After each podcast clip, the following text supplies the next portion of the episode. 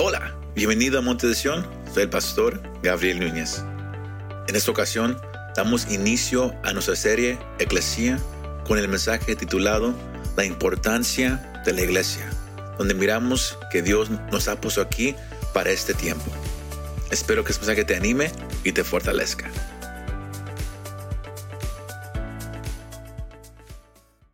Amén. Sino el punto para esta tarde va a ser esto, iglesia. Que usted y yo conozcamos la importancia de lo que, de que Dios le ha dado a la iglesia. Y cómo es, importante que usted y yo regresemos a reconocer la importancia de la iglesia. Y esa es la pregunta clave para esta noche. Porque hacemos preguntas para que usted lo entienda mejor. La pregunta de, de esta noche es, ¿por qué es importante la iglesia? Esa es la, pregunta de esta noche. ¿Por qué es importante la iglesia? Why is church important? ¿Por qué es importante la iglesia? Para poder llegar a un buen entendimiento de todo esto, tenemos que primeramente definir lo que es la iglesia. We gotta define what church is. Porque, porque hay, hay, hay, hay algunos que tienen un pensar de lo que es la iglesia. Amén. Sino el, el punto principal de, de todo es, es, es, este mes de mayo y de junio. La clave va a ser eclesía. Eclesía. Esa es el, la, la, palabra que yo quiero que usted se, se recuerde para el mes de mayo y de junio. Eclesía. Porque el tema de hoy es la importancia de la iglesia. Pero la palabra que yo quiero que usted se grabe esta, esta noche es eclesía. Eclesía. Ahora, si usted se pone a hablar con, gente y usted les, hace una pregunta, ¿qué es la iglesia? What is church?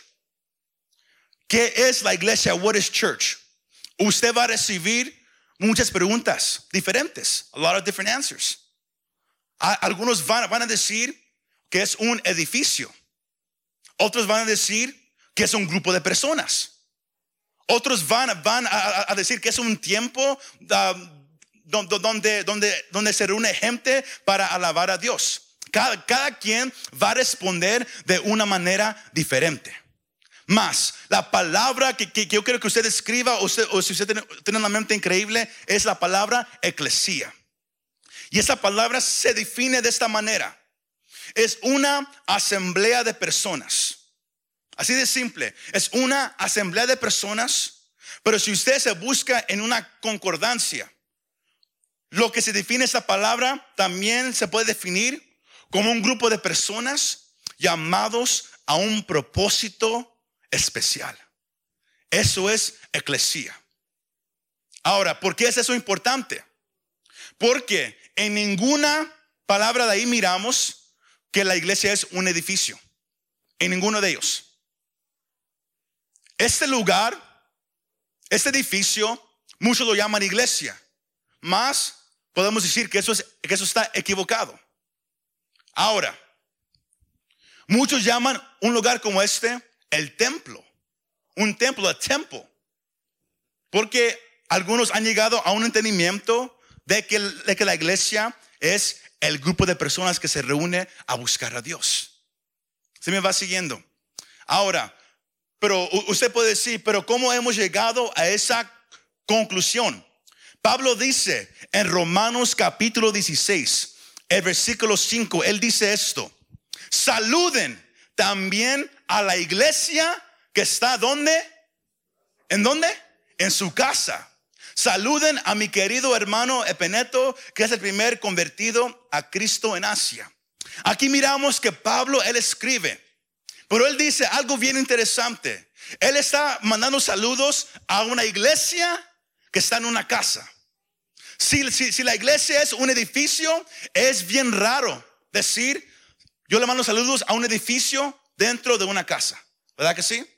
Más, la palabra que Pablo usa en, el lenguaje original es la palabra eclesía. Y eso es de, de donde agarramos el grupo de personas. Porque la raíz de esa palabra se refiere a personas y no a un edificio. Todos agarraron esa parte. Eso es clave para los próximos meses que usted reconozca lo que significa eclesía. Sino la iglesia es nosotros. El grupo que se reúne porque fuimos llamados a un propósito especial. ¿Y cuál es? Que usted y yo hemos venido a conocer a Cristo como Señor y Salvador. ¿Cuántos dicen amén? La razón por la cual digo eso es porque quizás usted también se ha preguntado, entonces si, la iglesia es un grupo de gente, ¿cuándo comenzó la iglesia? Algunos dicen que fue cuando Jesús habló en Mateo capítulo 16. Otros dicen que fue en Hechos capítulo 2. La respuesta es, es bien simple. La iglesia comenzó en Hechos capítulo 2 cuando fue derramado el Espíritu Santo sobre ellos. La iglesia inicia en Hechos capítulo 2 y también es importante saber esta parte, que la iglesia no se compone nomás de gente cualquiera. La iglesia es el grupo, escuche, de creyentes. Entonces agarramos esa parte. La iglesia es el grupo de creyentes, the group of believers. Para que, igual, igual como, como dijimos en los anuncios, para que alguien sea parte de la iglesia, uno tiene que ser un creyente. No nomás es venir y, decir yo quiero ser miembro, no, es que usted sea un creyente en Cristo Jesús.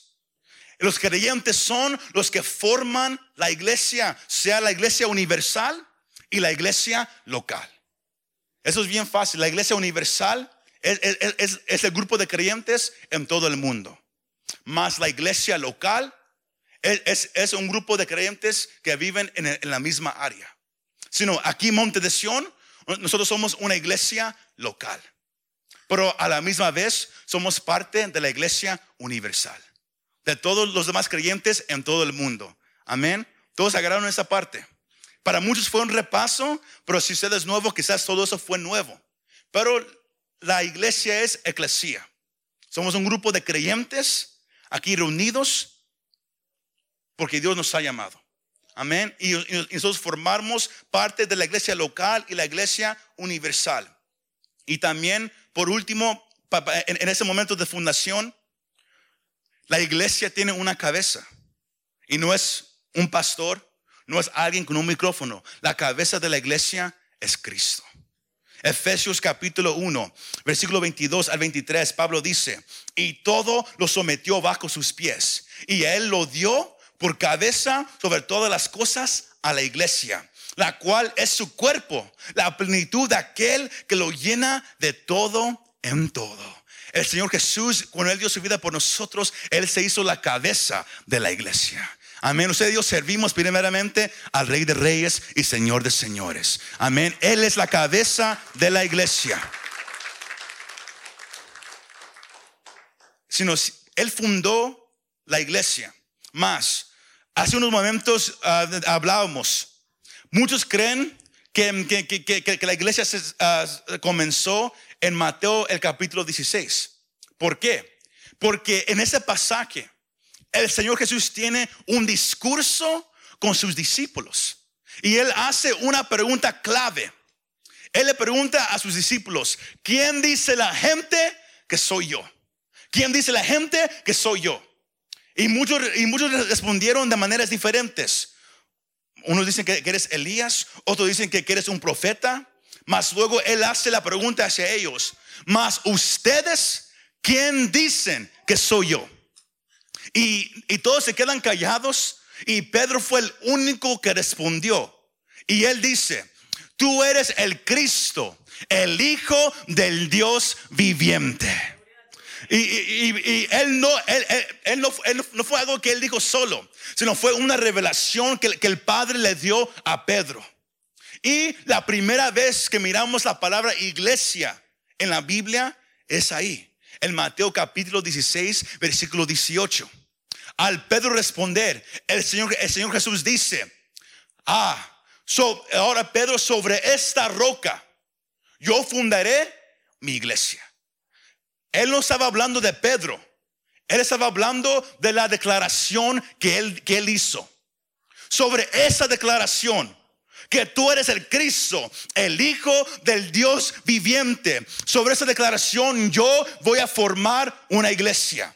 Y él estaba, él estaba hablando del futuro. Ellos, nadie sabía lo que era una iglesia todavía. Mas ellos iban a saber eh, unos días después que él, él, estaba con ellos y que ellos habían sido escogidos para predicar el Evangelio en, todo el mundo. Amén en todo el mundo. Mas fue la primera vez que se usa esa palabra iglesia. Si lo miramos que la, que, que, la piedra angular de la iglesia es esa declaración que Cristo es el Hijo de Dios, el, el, Dios viviente. Amén. Y si usted no lo cree, usted, usted no puede ser parte de una iglesia. Así de simple. Porque hoy en día hay iglesias que se reúnen, mas no quieren nada con Dios. Cantan cantos seculares.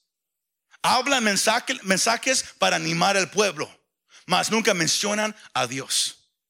Porque ellos dicen, yo, nosotros no creemos en Dios. Eso va en contra de, la verdad que nosotros, que nosotros creemos. Mas la palabra es clara que la iglesia es solamente fundada sobre la roca y esa roca es la declaración que Cristo es el Hijo de Dios, el Hijo del Dios viviente.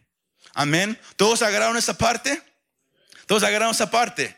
Aleluya. Ahora, Ahora sí vamos a entrar al punto principal de este mensaje.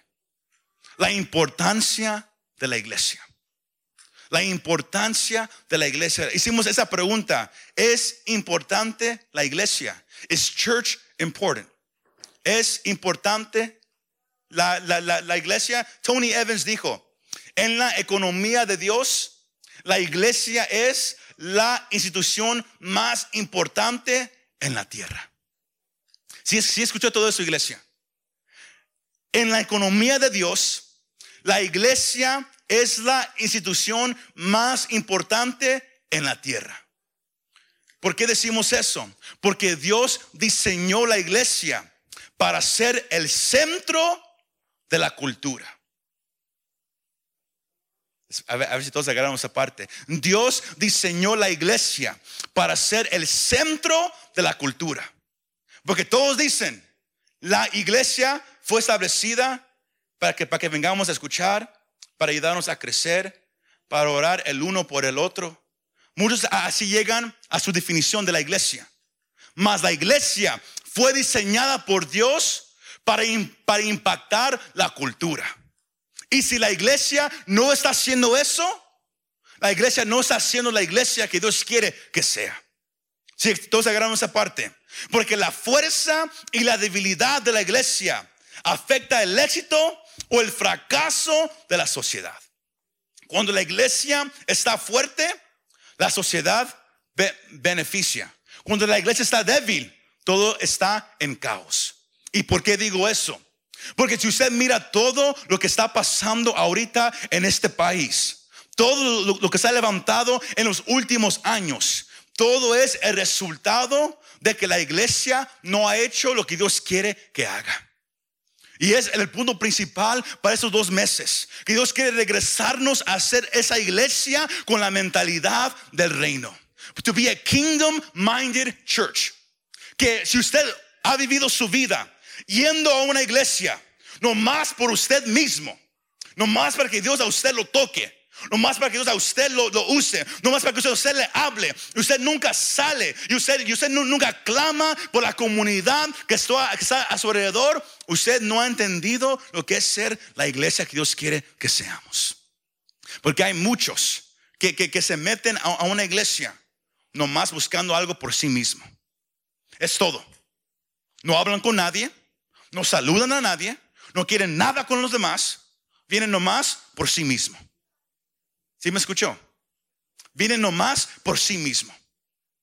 Nunca saludan a nadie. Nunca hablan con los demás. Y, ellos, ellos se dicen que son parte de la iglesia de Dios. La iglesia tiene una función. Y si estamos mirando todo lo que está pasando ahorita alrededor de nosotros, es porque hemos olvidado la importancia de la iglesia. Y, queremos usar el ejemplo del rey Asa en segunda de Crónicas, el capítulo 15. Usted puede, usted puede leer la, la, la, vida de este hombre en el capítulo 14 también.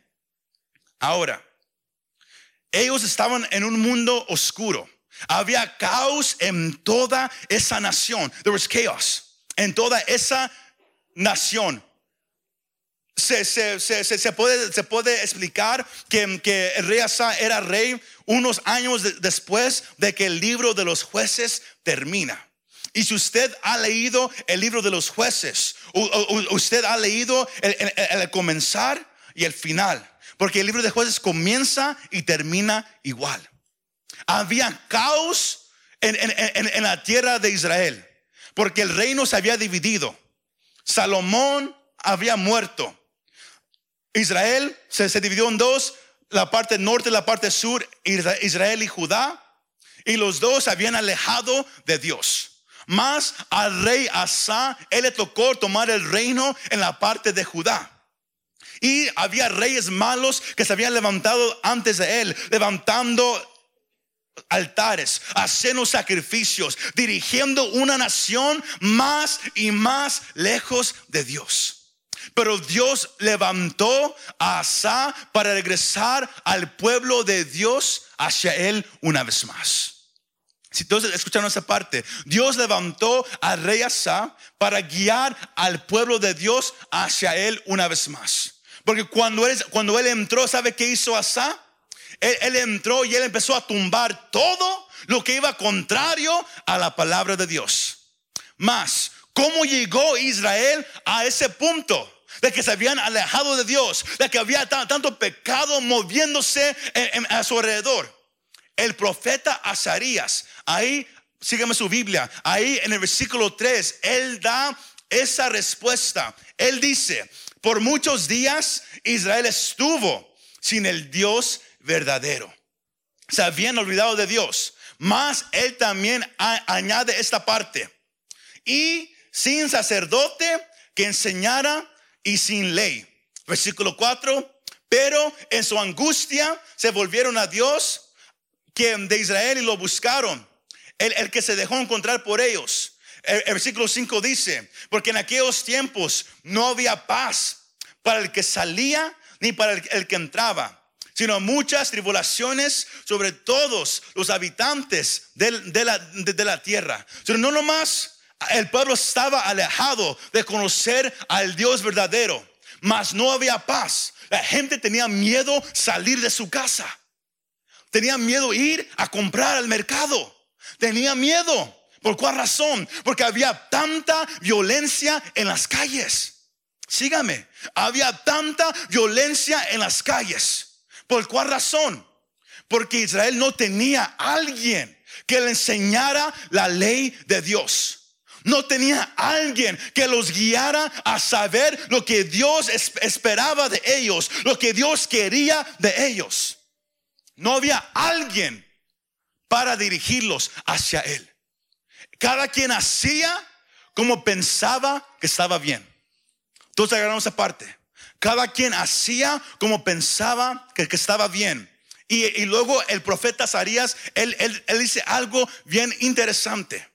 Que las tribulaciones que ellos estaban enfrentando no eran por causa de Satanás. Porque hoy en día algo malo pasa y, todo, y todos eh, dicen el chamuco el diablo, el cucuy. Todos así hablan, ¿verdad que sí? Más, el profeta dice, no, no, no, no, no. Todo fue por causa de Dios. Porque cuando un pueblo se aleja de él, Dios juzga al pueblo. Dios juzga la nación. Sigan esa parte. Sino él estaba diciendo, ahora, él, nunca dijo que el pueblo pecó por causa de Dios. No, no, no. Las tribulaciones eran por causa de Dios no era Satanás. El problema era un problema espiritual. Espiritual, iglesia. Si lo, si, lo ponemos al, al mundo de hoy, todo lo que estamos mirando, especialmente esta semana, desde que pasó algo que nunca había pasado en la historia de este país, donde una opinión de, la Corte Suprema salió a la luz antes de, que se diera algo final y, la gente alabándolo. Y ahora hay gente enojada en las calles. Y ustedes se ponen a mirar los videos de, las protestas que, han habido estas, últimas noches. Y usted mira la, la gente afuera, usted va a escuchar algo bien interesante. lo único que hacen es gritar. Pero gritan como si alguien los está matando. Maldicen como, como, como, si, como si no hay mañana. ¿Por cuál razón? Porque esta nación ha caído en un problema espiritual. Igual como el, como el que pasó con Asa. ¿Y por cuál razón? Porque no ha habido alguien que dirija a la nación a las cosas de Dios. ¿Por qué? Porque en grupo de personas, la eclesía, aquellos que fueron llamados con un propósito especial por parte de Dios, dejaron que el mundo dijera, que, que, el mundo diera las reglas de cómo todo se debe de hacer. Ahora hay pastores que no tienen el valor para hablar lo que Dios quiere que se hable. Porque no quieren ofender a la gente nueva que entra a un, edificio. No quieren ofender a aquellos nuevos que, los están visitando ese día. Hay, pastores que, que, no quieren hablar lo que está escrito porque se quieren ganar la gente. Porque, porque quieren mantener a aquellos que dan dinero a la iglesia. Pero ¿qué tal si yo le dijera a usted algo? ¿Qué tal si yo, le, dijera a usted que la guerra que pasó en este país en 1776 para, tomar esa libertad de, Inglaterra? ¿Qué tal si yo, si yo le, dijera a ustedes que aquellos que, que, que movieron a la gente a pelear no era la gente común, sino los pastores del púlpito que animaron a la gente a pelear por su libertad? Que animaron a la gente a levantarse en contra de aquello que, no estaba correcto. Eran los predicadores del púlpito. Era la iglesia que se levantó a promover que se levantaran a pelear. Era la iglesia. ¿Por qué? Porque en esos tiempos la gente miraba la importancia de la iglesia. Miraban la importancia de vivir su vida de acuerdo a un libro.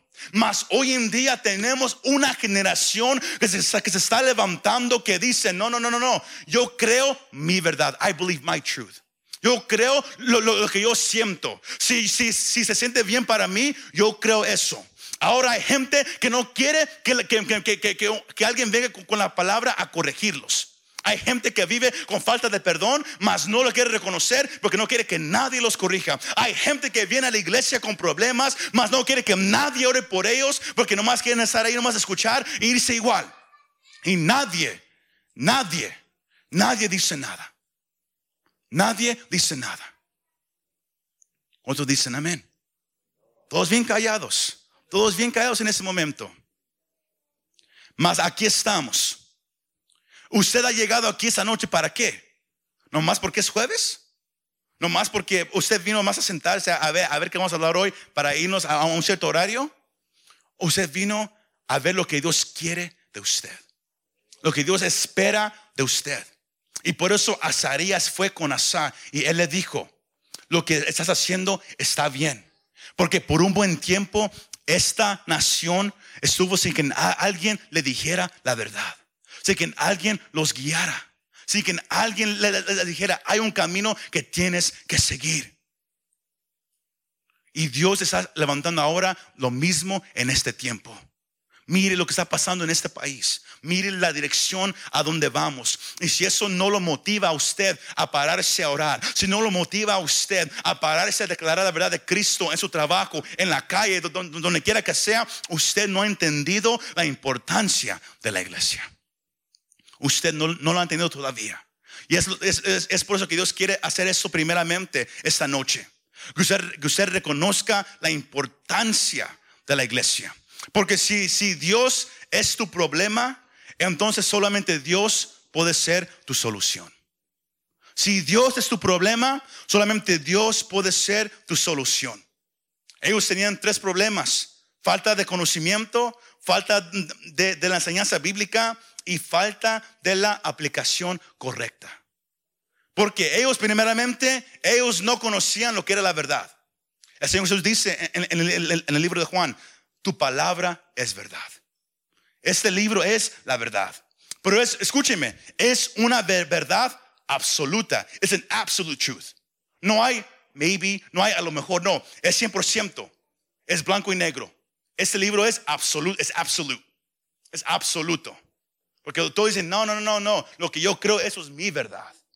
Tú crees eso, está bien, pero déjame, déjame que, yo crea lo que yo quiero creer. La Biblia es absoluto en lo que dice. Entonces, no esa parte. Pero en ese tiempo había un falta de ese, conocimiento. Había falta de la enseñanza bíblica. Hoy en día usted va a, iglesias y usted, se va a, ir a, visitar diferentes lugares. Cada quien predica algo diferente. Pero la mayoría de los predicadores hoy en día, especialmente en TikTok, especialmente en, las redes sociales, los videos más famosos de todos, los, los sermones siempre son enfocados en ti. Dios te ama. Tú puedes ser una mejor persona. Ya no son mensajes de la Biblia, ahora son mensajes para, para, que, tú, para que tú te sientas bien. No hay un conocimiento bíblico de lo que Dios dice. Porque la Biblia claramente me dice, la vida no se trata de ti. Si alguien quiere ir en pos de Cristo, tiene que negarse a sí mismo. Pero hoy los mensajes siempre son enfocados en la persona. Escúchelos, métase. todos dicen, oh, qué bonito, oh, qué hermoso. Y uno empieza a llorar. Más, uno no sabe que uno está recibiendo la parte de la verdad, más no la verdad completa. Porque para ir en pos de Cristo uno tiene que negarse a sí mismo. Y, el, último problema que ellos tenían era la falta de esa aplicación correcta. Hoy en día hay mucha gente que lee la Biblia, pero no la sabe aplicar a su vida. Hay tanta gente, aún aquí en esta iglesia, con, tanto conocimiento, mas no lo sabe aplicar a su vida. Tanta gente que lee la Biblia todos los días, horas, mas no, no lo sabe aplicar. Porque para eso se necesita guianza. Y es por eso que la iglesia es importante. Ese es el punto que yo creo que usted debe esta noche, que la iglesia es importante. Porque jueces comienza y termina de la misma manera. Y cada quien hacía como miraba hacer. Cada quien hacía como ellos pensaban que estaba bien. Y lo mismo lo miramos hoy en día. Ese mundo necesita la iglesia que se levante. Esa nación necesita que se levanten aquellos que de verdad conocen lo que la Biblia dice. Este mundo necesita la luz de Jesús. Voltea a, su vecino y dígale, este mundo necesita la luz de Jesús. Pero dígaselo. No se quede parado y nomás solo. Voltea a alguien y dígale, el mundo necesita la luz de Jesús. Si usted uh, lo, quiere buscar o, nomás lo, lo, quiere escuchar, escúchelo también. Mateo capítulo 5, versículos 14 al 16. El Señor Jesús dice a todos aquellos escuchando, ustedes son la luz del mundo. Una ciudad situada sobre un monte no se puede ocultar. Ni se enciende una lámpara y se pone debajo de, de una vasija, sino sobre el candelero y alumbra a todos los que están en la casa. Así brille la luz de ustedes delante de los hombres, para que vean sus buenas acciones y glorifiquen a su Padre que está en los cielos. Si miramos ahorita una nación como Estados Unidos en caos, es porque la iglesia ha escondido su luz. Es porque hay tantos cristianos viviendo la vida como, como si todo está bien. Porque se han olvidado la importancia que la iglesia tiene en la sociedad. Dios formó la iglesia para que impactara la cultura. Si usted mira el primer gran avivamiento y luego el segundo gran avivamiento que, se levantaron, no nomás en los Estados Unidos, pero también en, Inglaterra, usted va a mirar que todo pasó porque la iglesia se levantó. Porque la, iglesia, la iglesia tenía un lugar centro en la sociedad. Todos se juntaban un día a la semana, cerraban todo negocio para ir a, escuchar y aprender del Señor. Pero a través de los años eso fue cambiando. Y cambiando y cambiando y cambiando. La gente empezó a mirar la iglesia, el venir a juntarse junto como algo que, se hace nomás si hay tiempo. algo que se hace a ver cuándo puedo ir yo. A ver cuándo me, me da oportunidad. A ver cuándo yo quiero. Se olvidaron la importancia de cómo Dios mira a este grupo especial. Pedro dice que usted y yo somos una nación escogida, un pueblo santo, adquirido por la sangre de Cristo, Pero no fuimos adquiridos para, para escondernos. No fuimos adquiridos más para estar sentados. Fuimos adquiridos para qué? Para proclamar la grandeza de Jesús. Para que todos sepan quién es Cristo Jesús. Amén. Por eso fuimos usted y yo llamados. Por eso hay esa importancia de la iglesia. Por eso es importante este grupo de personas. Hagamos algo en este momento todos juntos. Yo, creo que, cada quien mire a su derecha y su izquierda. Mire a este grupo hermoso aquí presente. Mire ese grupo. Aquí hay, aquí hay mejor ni lo digo. I was going to say, never. Pero aquí tenemos un grupo hermoso. Pero Dios ha traído este grupo para impactar esta ciudad. Pero todo comienza que usted reconozca la importancia que la iglesia tiene. Porque el problema que hoy hay es que usted y yo miramos la iglesia como que, como que no es importante. Hoy en día hay tantos church hoppers. ¿Qué es eso? Gente que brinca. Una semana va a esta iglesia, otra semana va a otra. Otra semana está online. Otra semana, hoy no voy a la iglesia. ¿Sabes qué? Yo, yo, yo, yo, yo, yo, siento más a Dios aquí en mi cuarto yo solo. La gente hoy brinca así. La gente que casi vive no ha entendido lo, lo que el Señor Jesús dijo. Que sobre esta roca yo haré mi iglesia. Y luego él dice, y las puertas del infierno no prevalecerán contra la iglesia. Yo vengo a hablarle a los cristianos que viven en islas. The island Christians. ¿Qué es eso? Un cristiano que nunca le gusta juntarse con los demás. Que nunca le gusta convivir con los demás que cuando algo malo pasa se encierra en su casa y ya nunca sale. Se encierra en su cuarto y ya nunca sale. La iglesia fue establecida, establecida para impactar la comunidad, para ayudarnos el uno hacia el otro. La iglesia es importante.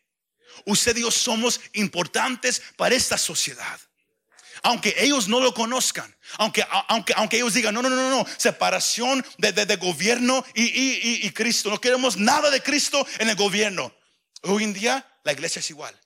Es que somos cristianos, no debemos de, de hacer algo político, no debemos de hacer nada.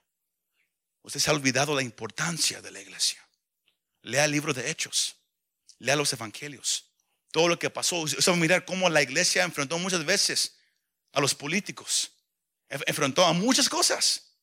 Ahí está en la Biblia. Mas todos dicen, no, no, no, somos llamados nomás a predicar y nomás aquí quedarnos. No, no, no, somos llamados a impactar la sociedad. Pero no gritando, no, no haciendo alborote como, como, como el mundo hace. No, no, no. Nosotros tenemos algo muy diferente. Tenemos una palabra que es filosa. Tenemos un arma llamado oración que cambia todas las cosas. Porque Pablo dice en Efesios 6:12, que esta batalla es espiritual. Y lo espiritual no se pelea en lo físico, se pelea en lo espiritual. Mas la iglesia no es llamada a ser callada, es llamada a declarar la verdad. Porque usted nunca sabe a, quién usted va, a alcanzar para, para, el reino de Dios, nomás a usted hablar. Es, a donde Dios él, nos quiere llevar. Es, es, este, este tiempo de, que, que viene. Satanás, él va a querer pelear contra la iglesia. Y él lo va a hacer. El problema que tenemos nosotros es que siempre estamos defendiéndonos de Satanás. Cuando Jesús nunca dijo eso. Él dijo, y las puertas del infierno no van a prevalecer contra la iglesia. La iglesia no tiene que, jugar defensa contra Satanás. La iglesia está al ofensivo. Somos llamados a ir y ganar a la gente. Satanás, él se va a oponer, él se va a levantar a, tratar de, hacer cosas, mas no va a prevalecer. ¿Sí me escuchó? Tenemos que parar de, exaltar a Satanás y empezar a exaltar a Cristo, iglesia. La iglesia es importante. Dígalo a voz alta, la iglesia es importante, pero dígalo. Porque las puertas del infierno la palabra puerta significa autoridad. La autoridad del infierno está limitado. Siempre recuerde eso. Porque si usted lee en su casa el, versículo 19, Mateo 16, 19, el Señor Jesús dice, y a ti te daré las, las qué? Las llaves. yo, eso significa los recursos del cielo. Imagínese, Imagínense que la autoridad de, Satanás tiene un límite, mas la iglesia tiene los recursos del cielo. Recursos sin límite. La iglesia es importante. La iglesia es importante. Usted y yo tenemos un papel especial en este momento. Fuimos puestos en este país, en esta época, para predicar el Evangelio sin miedo, sin reserva. Pero no puede pasar si usted dice que, la iglesia no es importante. La iglesia es importante. El estar aquí es importante. El que usted se, una es importante. El que usted pa- participe es importante. El que usted conozca los nombres de todos es importante.